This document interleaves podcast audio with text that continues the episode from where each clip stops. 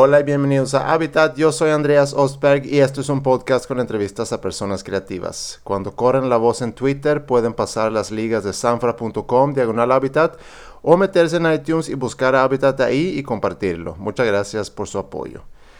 Los que escucharon la entrevista con Mario Videgaray a lo mejor se recuerdan que me hizo algunas recomendaciones. Una de ellas es mi invitado el día de hoy y se llama Jacobo Parra.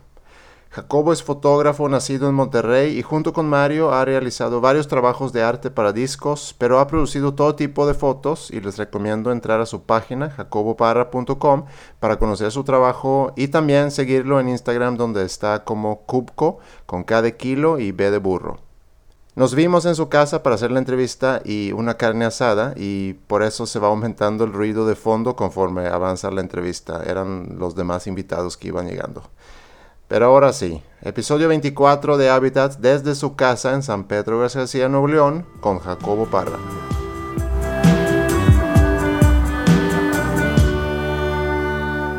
Oye Jacobo, ¿tú has escuchado algún episodio de Habitat? Sí, sí, sí, ya he escuchado un par de episodios. Ya sabes más o menos de qué se trata. Sí, sí, sí. ¿Y qué te espera? Este, sí, nada más soy muy malo con las fechas, eh. he visto que son muy, acertados los demás. No, no importa. No, no importa. Las fechas, eso lo podemos, podemos ponerle pausa y podemos googlear fechas y buscar en tu agenda. No, no pasa nada. Pues Mario me recomendó mucho platicar contigo. Eh, cuéntame un poco de la relación que, que, tienes con Mario. Sé que, sé que se conocen, que son amigos, sé que, que han trabajado, pero, pero cuéntame un poco tú cómo, cómo empezaste a trabajar con Mario. A Mario no recuerdo el año, pero lo conocí, lo conocí por medio de un amigo en común. Y también no sé si Mario trabajaba en una agencia de publicidad con la que yo solía trabajar. Eh, también que fue una de las primeras agencias. Eh, me lo presentó Carlos Ortiz, mi amigo, eh, que, que, trabaja en el medio de la publicidad. Y creo que no hablamos nada ni de fotografía, ni de lo que hacía pero en alguna ocasión pidió alguna recomendación, mal no recuerdo, y, Carlos le pasó mi, le recordó. Pero era, fotógrafo y le pasó mis datos. ¿Era para un proyecto específico o era...? Eh, era para, sí, sí, sí, era, era un... Mario le habían hablado para hacer... Iban a lanzar a Cártel de Santa. Mm. Y de hecho el primer disco, eh, y fue, fue el primer proyecto en el que trabajamos juntos con las fotografías del arte. Después de ahí, pues bueno, yo creo que cada vez que hay oportunidad de trabajar en algún aspecto de fotografía o video o, lo que sea, o sea, siempre, siempre jalamos, También, principalmente él me invita y yo trato de invitarlo también cuando, cuando hay, hay cosas. Yo, yo soy fan de su trabajo fuera de ser amigo, me gusta mucho lo que él hace, eh, la forma de trabajar y no, no, no, no soy muy fan de muchos. Entonces, pero él es uno de los que me encanta su trabajo. Oh, entonces, eh, eh, con el trabajo del cártel fue tu, tu, primer trabajo como fotógrafo para arte de, de, de un disco y de, y de, música, pero si vamos un poco atrás para ver cómo, cómo llegaste a ese momento, ¿te acuerdas el primer proyecto que hiciste como fotógrafo? O, más, ¿te acuerdas primera cámara que, que, tenías? No, fíjate, no, no. Ahora, últimamente he estado tratando de recordar estas. Tengo unas lagunas mentales muy cabronas en ese aspecto. no, sí recuerdo que empecé a fotografiar con una cámara de un primo que, que se la prestaba a mi papá para hacer registros. Mi papá trabajaba en la compañía de, de tractores y visitaba muchos ranchos, entonces a veces iba y me la prestaba y me acuerdo que me llamaba la atención el aparato eh, y fotografiaba, pero pues ni eso era como de que yo iba a revelar y tenía la curiosidad de, la, de que, que, había fotografiado, después las veía, pero me gustaba más la experiencia de tomar las fotos mm. que de ver las fotografías o, o de crear algo, o sea, me llama más la atención esa... El, la relación que se crea con, por ejemplo, en el caso del retrato, que es algo que me gusta mucho hacer, es, es, lo que más me llama la atención, mm. el acercamiento que te permite a veces la cámara. después le empecé a agarrar cariño ¿no? a la imagen, a lo estético. Pero no fue mi primer, mi primer amor, la onda de la, de, así de, de, de la imagen per se. Ha sido como un camino, ¿no? Todavía hay cosas que, que me que voy descubriendo cosas, inclusive con fotografías que tomé hace mucho tiempo, que luego dices que no sirven o no te gustan, o, y des- las revisitas y descubres un montón de cosas. Sí. Muy, muy padre. Creci- creciste aquí en, en Monterrey, pero, pero tienes familia que viene de afuera, ¿verdad? Sí, mi papá es de Durango, mi mamá de Tamaulipas, y nosotros, mis dos hermanas y yo nacimos aquí en Monterrey. Ok. este, somos regios. Pero tengo pues un vínculo bien fuerte con Durango, que es la tierra de mi papá. De repente a veces se me olvida y me, así como cuando se me olvida, te- me preguntan la edad y me quito años, güey. Pienso que, es- que soy de Durango, güey. Sí. Sí. ¿Dónde eres? Durango. A ver, se me sale. Pero porque pasabas mucho tiempo ahí de chiquito. Pasé un montón de tiempo, sobre todo en, en vacaciones. Digo, no, sé que no es la mayor parte del tiempo, pero yo creo que las memorias más chidas Sí. para mí fueron en, ese, en esos cortos este, lapsos de tiempo que, que eran las vacaciones, que era un mes o... ¿Y te acuerdas qué hacías en Durango? O sea, cuando iban, ¿qué era lo típico que hacían ahí en verano en Durango? ir a cazar liebres, conejos, Sí. sí, con rifles de postas, digo... Ahora no me gusta eso, pero vaya, esas memorias no se, no, no se me olvidan. Y Ir de cacería, comer lo que cazábamos, que mi abuela lo cocinara, meter el horno de leña. ¿no? Tengo memorias de la comida, me gusta comer. Entonces, vaya, la forma de, de cocinar, de pues todos esos detalles que luego vas creciendo y, y sabes que muchas cosas vienen de ahí, ¿no? Ya. Y fuera de las vacaciones en, en Durango y cuando estabas aquí en Monterrey, ¿cómo te iba en la escuela? Bien, yo creo que fue una... La escuela no fue de las cosas que más tenga recuerdos, o sea, o...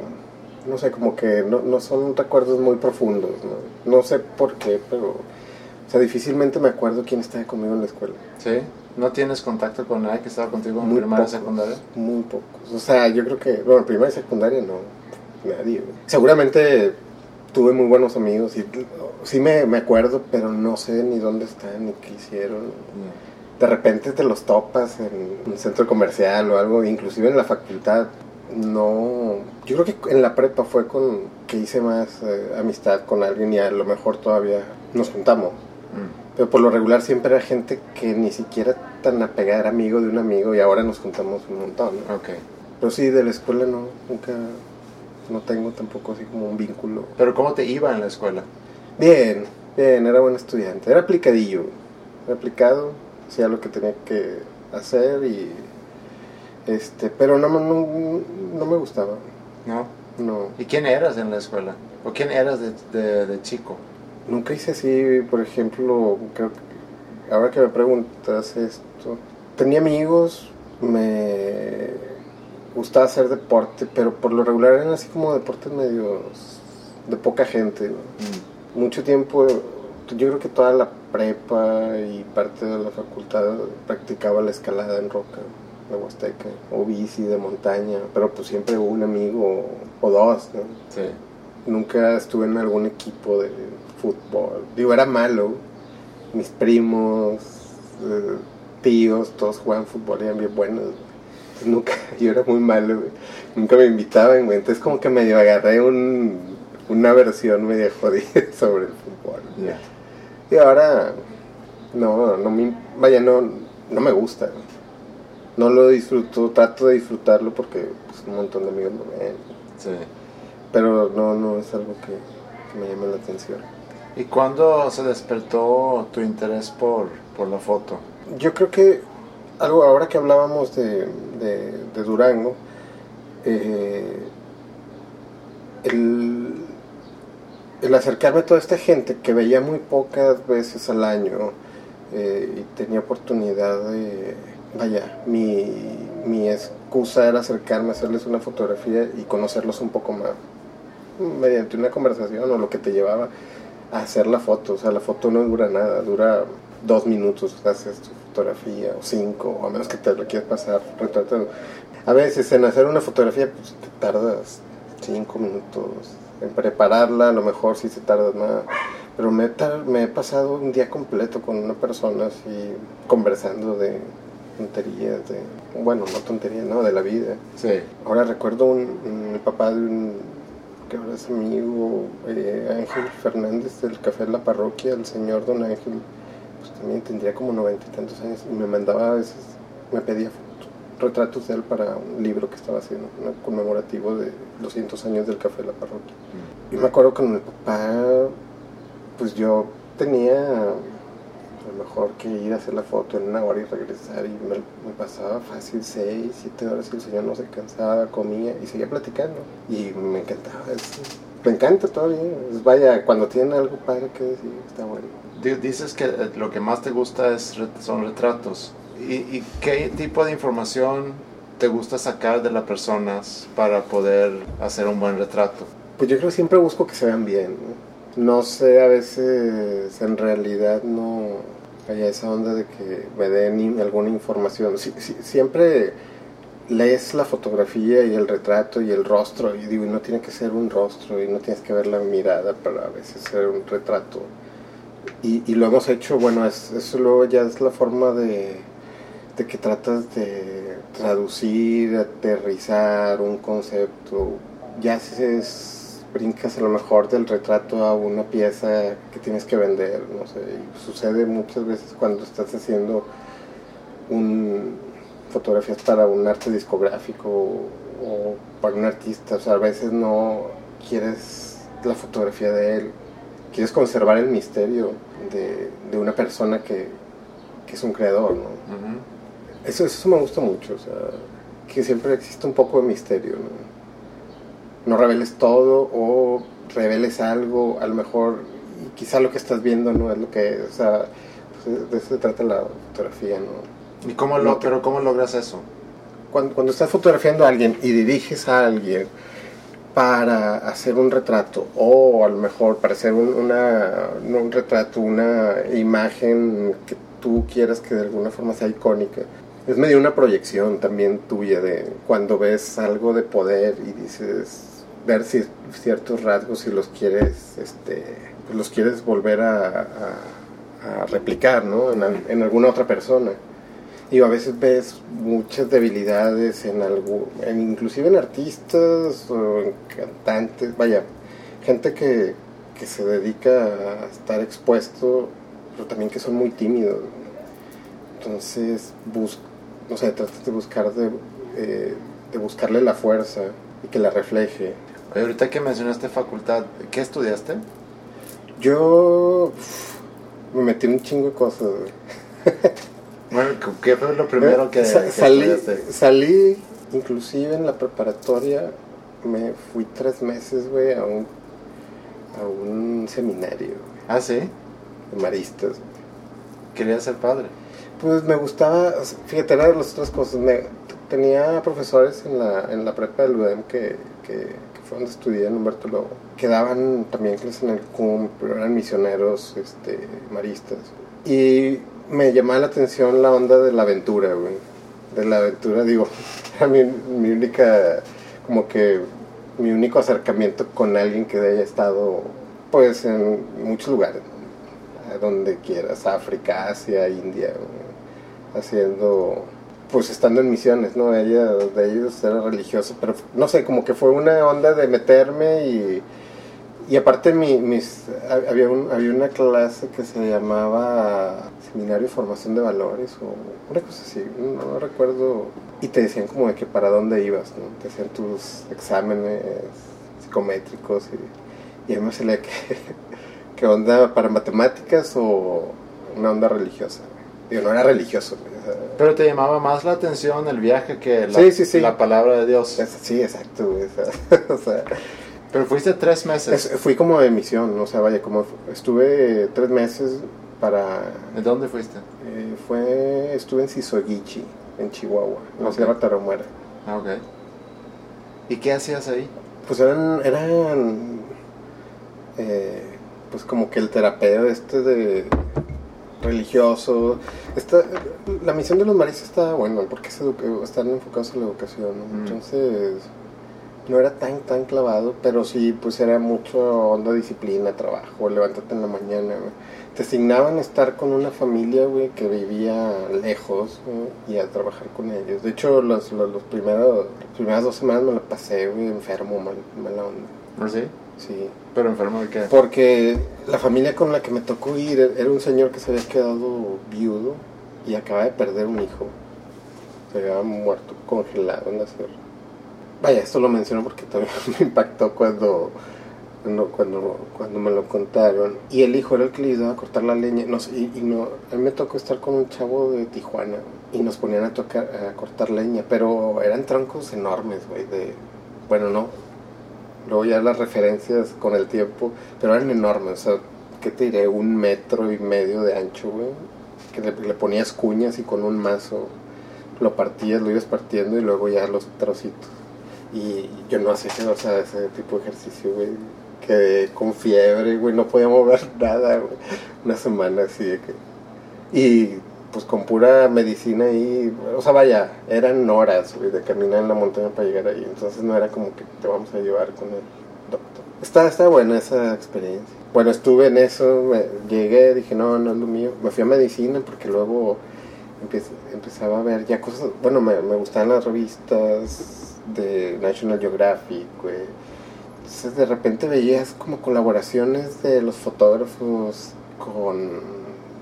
Me acuerdo que vi uno y era documenta, estaba documentando algún algún trabajo de Médicos Sin Fronteras. Dije, ah, ese también está con madre ese hombre. Y me, me hice mi examen para entrar a medicina. ¿Y qué tal? Pues hice mi, mis cursos. Tu- tuve que hacer cursos. Al final no entré y me fui a ingeniería mecánica. Soy ingeniería mecánica en UDEM. Luego, como en quinto semestre, me cambié a la uni, ingeniería mecánica.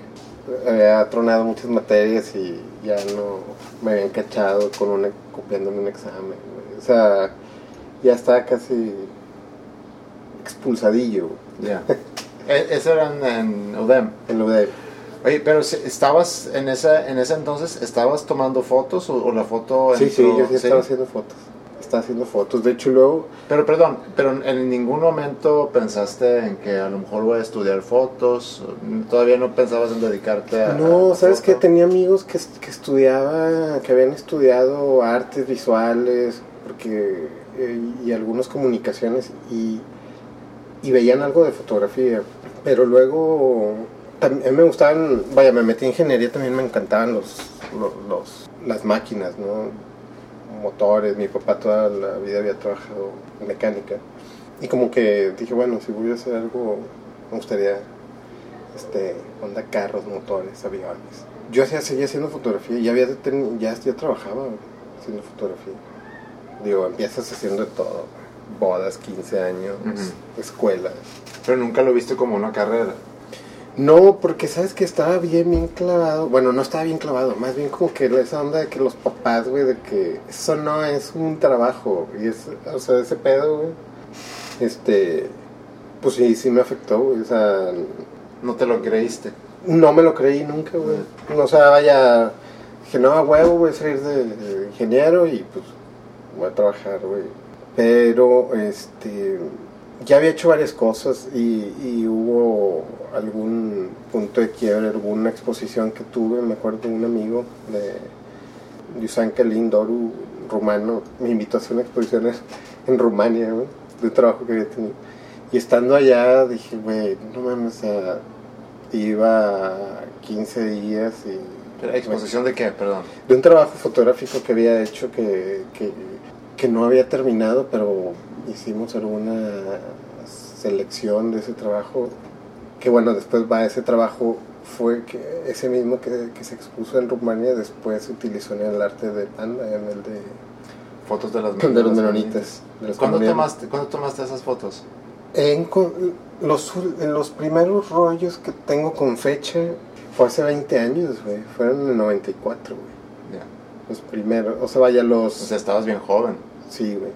Sí, sí, tenía, pues bueno, 38, tenía 18 años, 17 años. Sí. Y fue como que mi primer trabajo, pues, vaya, ahora sí que los veranos me iba y me los dedicaba a eso. Pero, ¿cómo llegaste a tomar esas fotos? Teníamos una, tenía, mi papá tenía una, bueno, la familia, mi abuela, mis tíos tenían unas huertas de manzanas, duraznos en, En Durango. en Durango. Y como que ya a esa edad me empecé a involucrar un poquito más, me acompañaba más a mi papá eh, eh, en las cosechas, a la siembra, a la compra de árboles en Zacatecas y luego los llevábamos y, y siempre hubo como que un, un acercamiento, as- cerca del rancho había una, estaban estas comunidades de menonitas, entonces toda la vida desde chavito los veía y, y había familias este, conocidas de mis papás y de mis tíos los que nos llevábamos, nos llevábamos muy bien. Entonces, pero siempre eran de que los güeritos y que viven allá, andan en carreta y siempre me daba curiosidad, güey. Vaya, aparte que nunca, nunca pude acercarme porque era muy chico, güey, y eh, hablaban otro idioma. Y cuando fui, cuando crecí, pues ya dije, bueno, pues, ¿qué pedo con estos güeyes?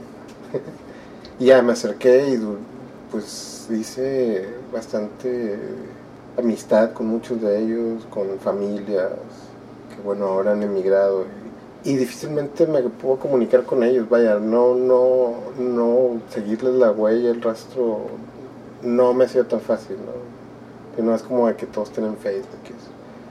Pero Facebook no, a lo mejor es lo, lo fuerte dentro Sí, de las con las comunidades, exacto. Entonces, he andado ahí pensando ir, ir a buscar algunos cuantos, sí, unas cuantas familias. Entonces, tomas esas fotos a, a- a- a los 18 años. ¿Cuándo vas a Rumania a exponerlas? Pues fueron, de, fueron como que de las primeras que creo que fue en el 99. O sea, o cinco... 90. Y luego, estando allá, pues bueno, dije, "Nah, hombre, güey, está con madre esto. O sea, vaya, lo, ya no, no tanto lo de la foto, o sea, como de que lo que te podías permitir haciendo lo que te gustaba, ¿no? En este caso, pues era la foto, ¿no? Y luego, esta, la exposición fue en Bistrița, en Rumania, en los Cárpatos, eh, en invierno, hace un frío bien cabrón. Eh, digo, aunque no es Europa del Este, pero sí es una... Sí, eh, o sea, sí es, vaya. Sí, bueno, ellos es como de que somos central. Pues digo, al final de cuentas Rumania estuvo Sí.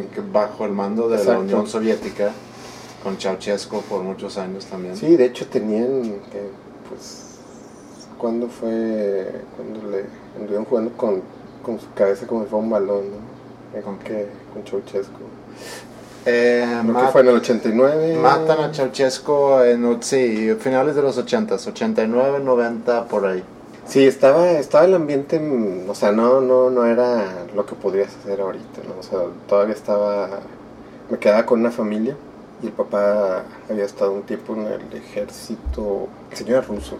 Y era, era, era, fue una experiencia bien, bien padre. O sea, vaya, un montón de cosas que igual y no están chidas, ¿no? Sí. El señor era alcohólico, o sea, también pedo en- con, con su esposa. Pero eran cosas que, o sea, cuando las vives, güey, o sea, y nadie te las puede contar. Y vaya, tengo unos recuerdos súper cabrones de todo. Me la pasé en casa de ellos un mes y medio. Cuando fuiste a Rumania fuiste un mes y medio. Sí, sí, no, me quedé dos meses y medio. Iba 15 días. Ah, Fue que tenía que regresar a exámenes, güey. Y dije, güey, no voy a regresar a la escuela, güey, me vale la madre, güey, y pues, le voy a decir a mis papás. Siempre era, era ese pedo, como decirles de que mis papás, güey, el pedo de que, güey, que tengas un título. ¿Pero qué hacían tus papás? ¿O a qué hacen? ¿Qué es, ¿A qué se dedican? Mis papás, mi papá mm, trabajó en esta compañía De tractores, sí, dijiste, tractores, este, pues la idea era de que pues trabajaras en una empresa y ese pedo. Y no, o sea, no. Corbato. Exacto.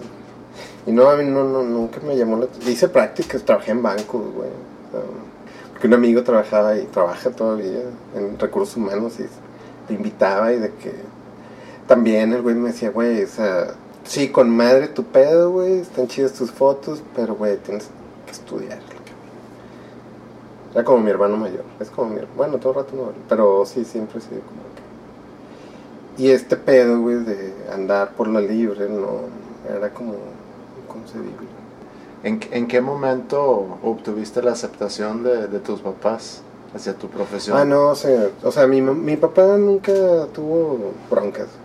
Es bien alivianado y como de que, pues, lo que quieras hacer, ¿no? A mí me daba un chingo de cosas, güey. Digo, sí tenía una... Es, es que, güey, o sea, allí de repente así como que el síndrome de Marga López y el drama, güey, de las películas así viejas, de que la mamá... O sea, mi mamá era el pedo, güey, que, que onda estudies, te cases y trabajes en una empresa y ya.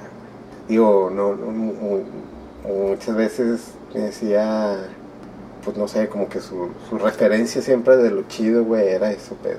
Entonces mi mamá batalló, batalló un montón. Bueno, no batalló, pero como de que no, nunca me dijo de que, ah, qué chido, güey. Como que hasta que vio que ya no me estaba muriendo de hambre, güey, lo aceptó, ¿no? Sí. Pero es chistoso eso, cómo inclusive una mamá, en este caso, puede poner a un lado la, la felicidad de, de un hijo, de a lo mejor dedicarse a algo, lo que le gusta, a priorizar ese molde tradicional de que, mira, te tienes que casar, tienes que trabajar en una empresa y ya con eso sé que, que vas a estar bien. Pero, pero nada dice que eso quiere decir que vas a estar bien. Sí, sí, sí, exacto. Yo creo que mi, mi papá sí la tenía más clara, o sea, vaya, como que... A mí me daba chingadera, güey, y créeme, o sea... Pero bueno, vale madre, güey, ya, o ya pasó. pero te das cuenta de que luego tus papás se gastan una pinche fortuna, güey, pagándote la universidad, güey. Y digo, güey, o sea, puta... Yo que, bueno, no sé, no tengo hijos, güey, pero también... Digo, güey, pues si hubieran chingado esa lana y se fueran a ir de vacaciones o no sé, lo que quieras. Pero es un montón de dinero, güey. Sí. Digo, si ahora estaban, si la preocupación es eso, güey. Yo creo que a veces llegar a hacer las cosas que te gusten, güey, pues no necesitas tanto dinero, güey. Digo, antes era más caro, güey, el pedo de la fotografía, güey. Revelar, comprar material, güey, imprimir y más, cada vez te vas clavando más y, y quieres que tu revelado te lo haga alguna persona manual y, todo es mucho más caro, güey. Entonces, ahora es muy accesible, güey. O Sí, pero lo que dijiste ahorita es un punto muy interesante y también creo que no es una culpa que tú te puedes echar, porque al final de cuentas, eh, sí, a lo mejor es un desperdicio de dinero, pero también tiene mucho que ver con, con eh, guiar bien a sus hijos y Sí, ver, sí. bueno, qué es lo que realmente te gusta y, y vamos a ver por dónde te mueves para seguir desarrollando ese talento o ese interés y, y, y darle, pero darle duro ahí y no, y no caer en esas, eh, dentro de los marcos tradicionales, donde piensas, mira, una licenciatura o una ingeniería o a lo mejor médico y ya con eso todo va a estar con madre. sí.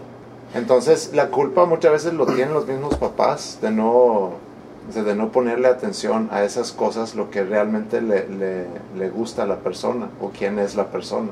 Sí, yo creo que ahor- ahorita que mencionas esto, digo, a lo mejor la, la idea de mi mamá, digo, siempre, obviamente, el, el deseo de que...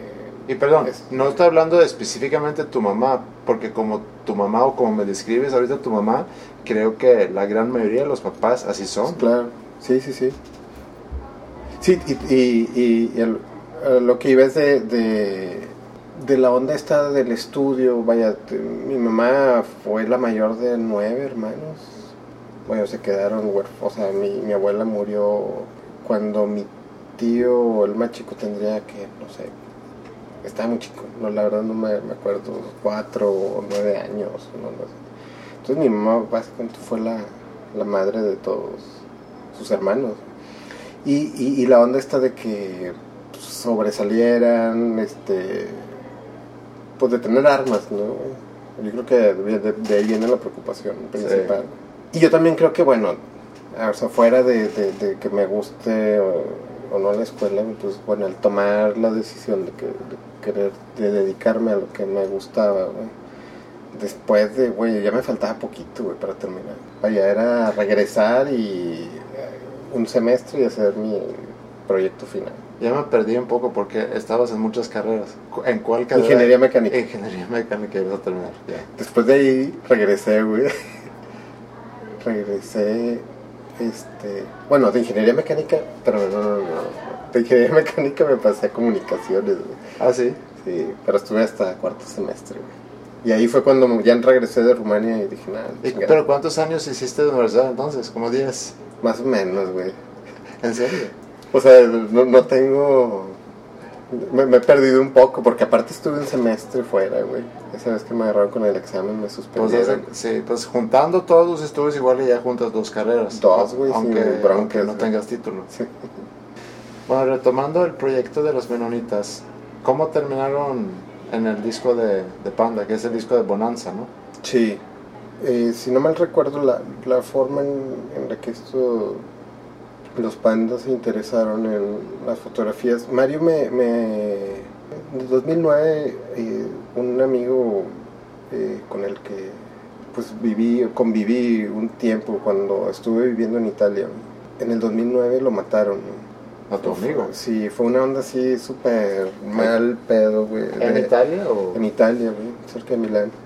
Sé, no he seguido muy bien el caso, sé que el año pasado lo, este, ya eh, atraparon al, al actor intelectual y todo.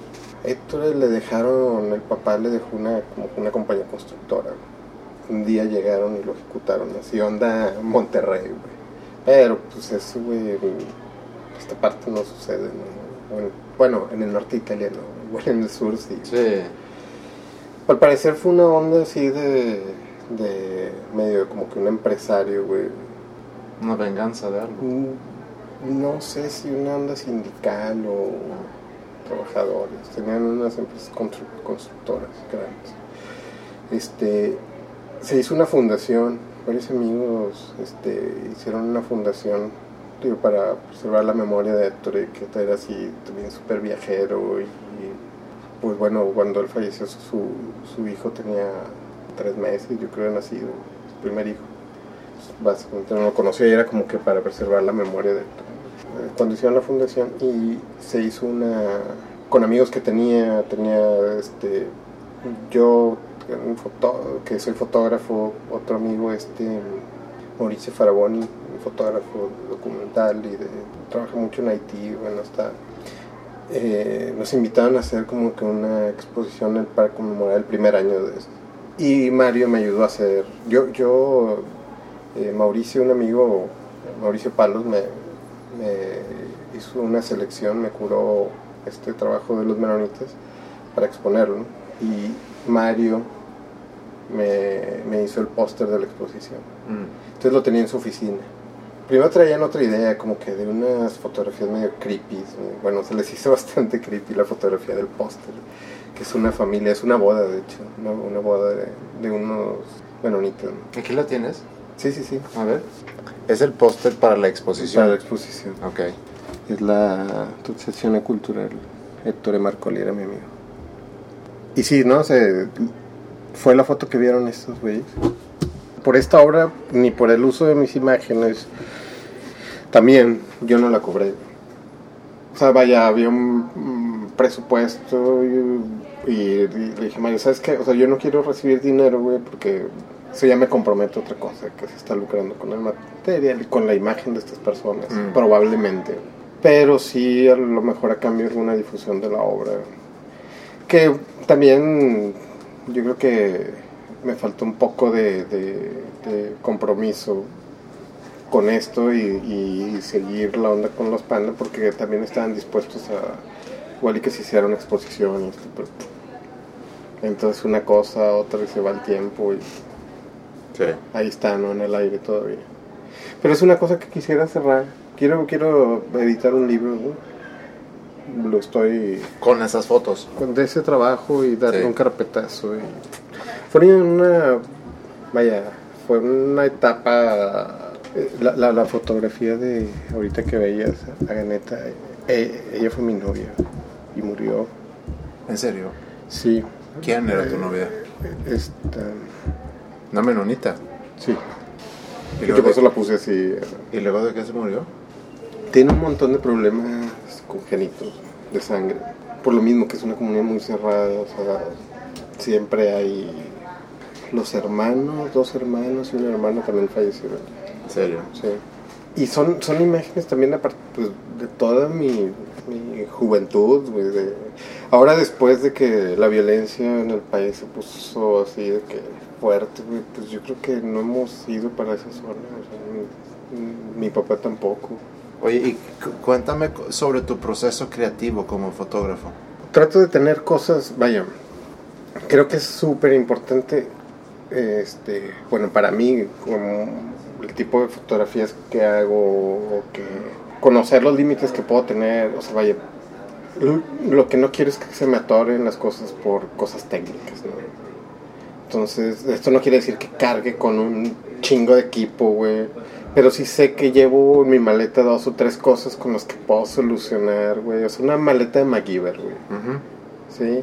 Que, güey, se fue la luz, pero tienes que hacer la pinche foto, güey.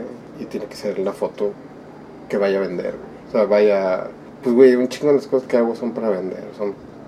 Se traducen en dinero, güey. O Claro. sea, entonces, digo, tampoco... Vaya, con eso tengo que ser bien realista, güey. No... Sí pienso en eso, o sea, yo, yo compro un montón de... de y he comprado un montón de, porta, de discos, güey, por la pinche portada, güey. Es más, montones de revistas, güey o libros, libros así que no voy a leer güey, por la portada. güey. Y me gusta, me gusta el arte, me gusta las tipografías, güey, me gusta... Y, y lo compro por eso, güey. o sea, aquí tengo un chingo de libros ahí. Y, y si me preguntas de qué son, güey, que no los he leído, o sea, los compré por la portada. Pero y me gusta verlos, o sea, me gusta agarrarlos y verlos. Entonces lo mismo hago con, digo, bueno, depende que tenga que ir a fotografiar, pero siempre hay como que un background de imágenes en tu mente que dices, bueno, no sé, tengo clientes de trenes o lo que estábamos viendo ahorita. Sigo, bueno, o sea, ¿cómo ilumino este pedo? bueno, tengo que iluminar con luz ambiente. ¿Qué horas haces tu preproducción? revisas el clima, revisas a qué hora sale el sol, a qué hora se mete, vas, revisas la locación, que no haya un edificio que le vaya a dar sombra. O entre más tiempo hagas research de cómo va a estar tu situación de luz para esas horas, este, mucho más posibilidades de, de- de sacarle jugo a esa situación tienes. ¿no? Sí.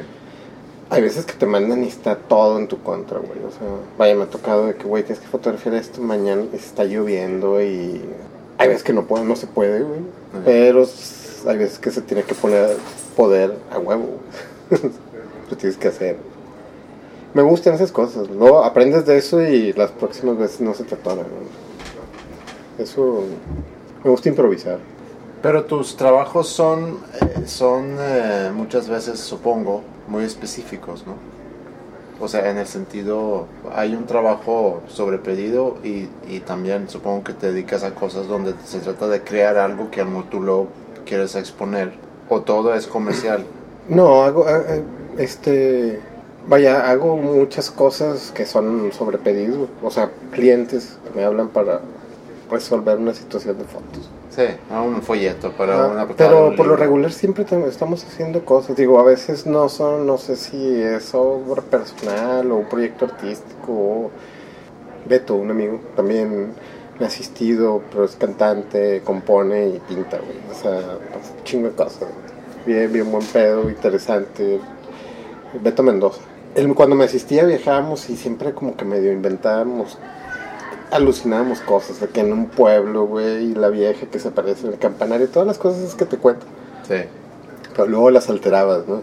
Entonces, ahora que empezó a pintar el güey, este, eh, me puse, eh, lo invité a ver fotografías de las que habíamos eh, tomado juntos y otras que yo había tomado, pero con espacios vacíos, porque ahorita traigo una onda con esta casa que, que está afuera, güey.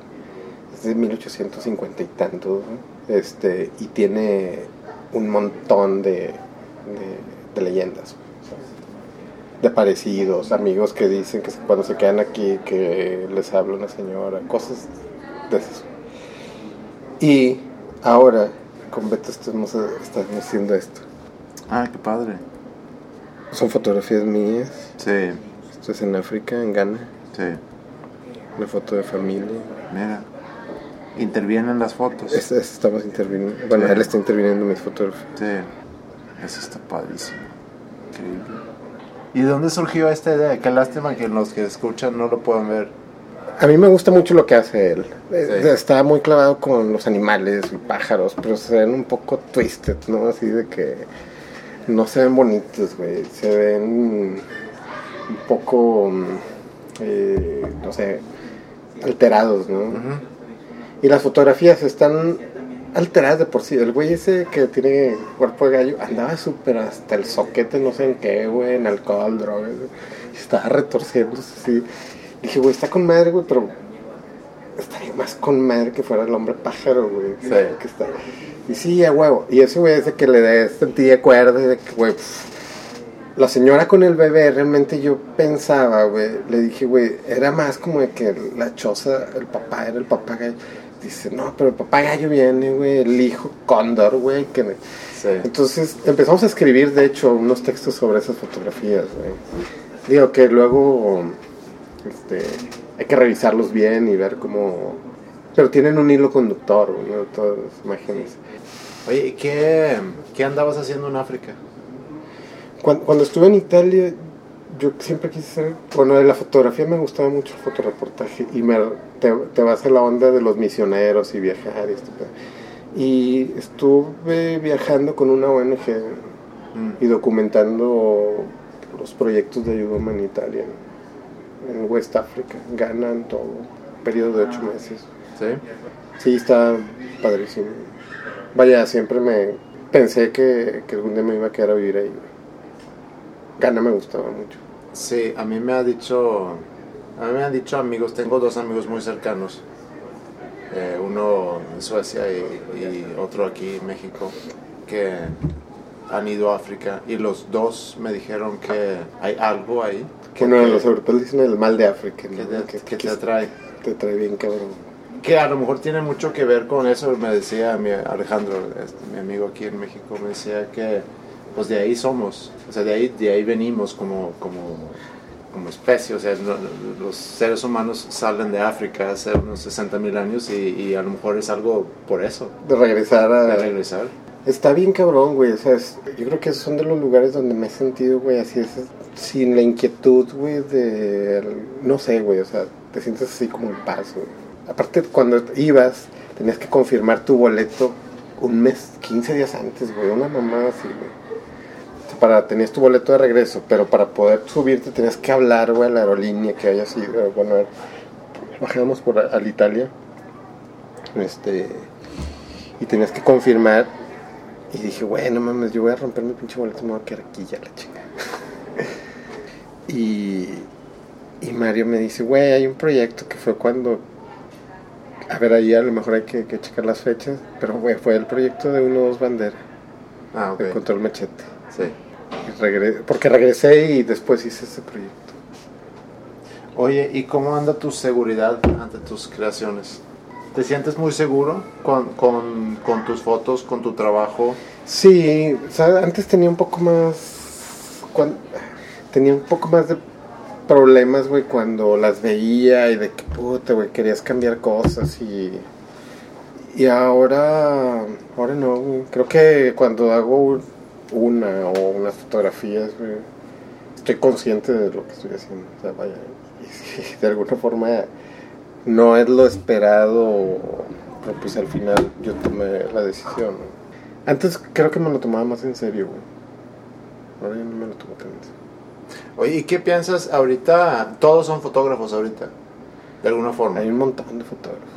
Sí, pero, pero con, con los smartphones y todos tienen acceso a teléfono, digo, a, a- Mm, no todos, pero los que tenemos un smartphone, pues tenemos una cámara bastante decente, tenemos aplicaciones donde podemos meter filtros y podemos alterar fotos, entonces de alguna forma hay una ahorita una cultura de tomar muchas fotos, Instagram, subirlo a Facebook, se comparten fotos, millones y millones de fotos diario.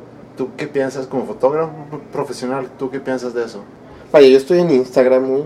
Muchos, vaya, sigo muchos fotógrafos y gente, vaya, creadores que me gustan, estilistas o directores de arte. Pero muchos probablemente no son fotógrafos o no se dedican o... Y encuentro cosas que, que me... satisfacen de alguna forma. O sea, yo creo que siempre que una imagen te, te- te- te tiene, que te tiene que provocar algo, ¿no? O sea, o, o la ves y la pasas, ¿no? Y- Claro. entonces, hay, hay cosas a veces que me, me, me hacen pensar de que, bueno, y será fotógrafo o tratar de investigar sobre, más sobre la persona que hizo esa fotografía. Pero bueno, Brenda Radio no estoy, no estoy peleado con eso. Yo creo que si haces bien las cosas, güey. El pedo es de que luego te topas y si es medio raro encontrarte. Hace poquito alguien me preguntó, hace poquito, hace unas semanas, de que, oye, ah, tú eres colega de esta chica. Digo, sí. ¿Y cuánto tiempo tienes tú tomando fotos? Le dije, pues, güey, o sea, vaya, tengo registros desde hace 20 años, güey, y yo creo que más o menos el primer trabajo comercial que hice, pues, fue alrededor de esa época. Me dice, ah, ok. y le pregunto, ¿y tú cuánto tienes? Porque era una amiga de él. Me dice, no sé, como un año y medio. ¿Cuándo compré la cámara? el pedo, güey. Era de que cuando compró la cámara, desde ese entonces era el fotógrafo. Sí. Entonces con ese pedo sí me da un poco de, güey, me Pero- da hueva, güey. Pero ahí va mi pregunta, eh, y es, o mi comentario. No más porque tengas una cámara no te hace fotógrafo. o sea, no, no, más no. porque tienes una guitarra en tu casa Exacto, güey, no te tengo hace una, músico. güey. y- O sea, Sí. vaya. Güey, aprendiendo la técnica puedes hacer lo que quieras, güey. O sea, pero pues no todo es técnica, güey. Sí. Oye, ¿algún fotógrafo que admiras mucho? Yo creo que el trabajo de Irving Penn siempre me transmite algo. O sea, ya sea de naturalezas muertes, retratos, moda, güey, todo lo que hacía, güey, estaba muy chingón. O Paolo Roversi también. ¿Hay algo que no te he preguntado, que te debería haber preguntado o que quisieras agregar? Pues no, está, está padre la plática, güey. Siempre puedes platicar un chingo de cosas. Yo creo que todo, todo, todo está, está chido. Oye, ¿y quién te gustaría escuchar entrevistado en Habitat? ¿Sabes qué, güey? Escuché esa pregunta en los otros, pero, güey, no sé. O sea, vaya, hay un chingo, güey, de gente que, que me gustaría escuchar. Fotógrafos, güey, músicos. ¿Qué tal un escritor? Luis Aguilar. Luis Aguilar es un, un muy buen amigo. Pues, güey, es de esos güeyes que están locos, güey. ¿Qué te gustaría, qué, qué te gustaría saber de él? ¿O qué te gustaría escucharlo contar? O sea, él, él ha hecho bastante trabajo de descubrimiento y rescate de poetas este, brasileños y sus libros ahora se, pues, se tradujeron en rumano, al portugués, en Portugal y en Brasil. Entonces tiene cosas bien y es trabajado bastante en la cultura también aquí. Es chistoso, humor negro y, y loco. Oye, ¿y con qué canción quieres terminar el programa? Hijo de su. No sé. Ah, podemos poner a Beto, güey. Beto Mendoza. Es la vejez. Si Eso está chido. ¿Sí? ¿Cómo se llama esta? Paso, de, calle. Va. La Ponemos ese. Muchas gracias por la entrevista, Jacob. No, gracias a ti, güey. Fue un placer.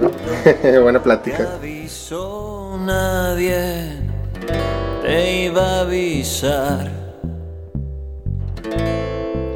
Nunca suele llamar.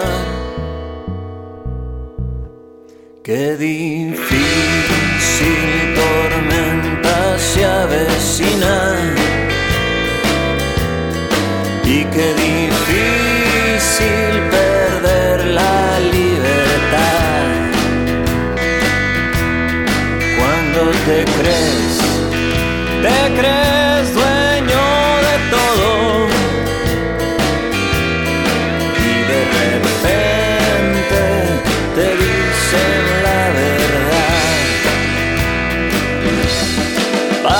De calle formal, paso de calle natural, pasa la gente y no mira dónde va. Paso de calle, pasan los locos, los que volvieron, que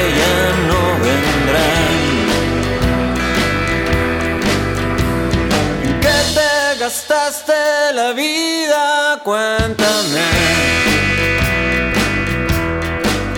las banquetas de la prisión y de los vicios de tu corazón, de la medicina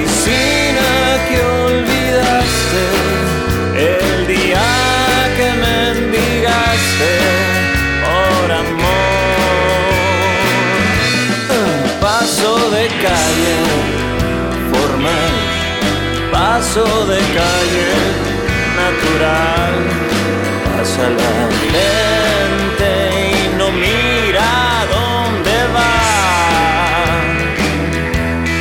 Paso de calle, pasan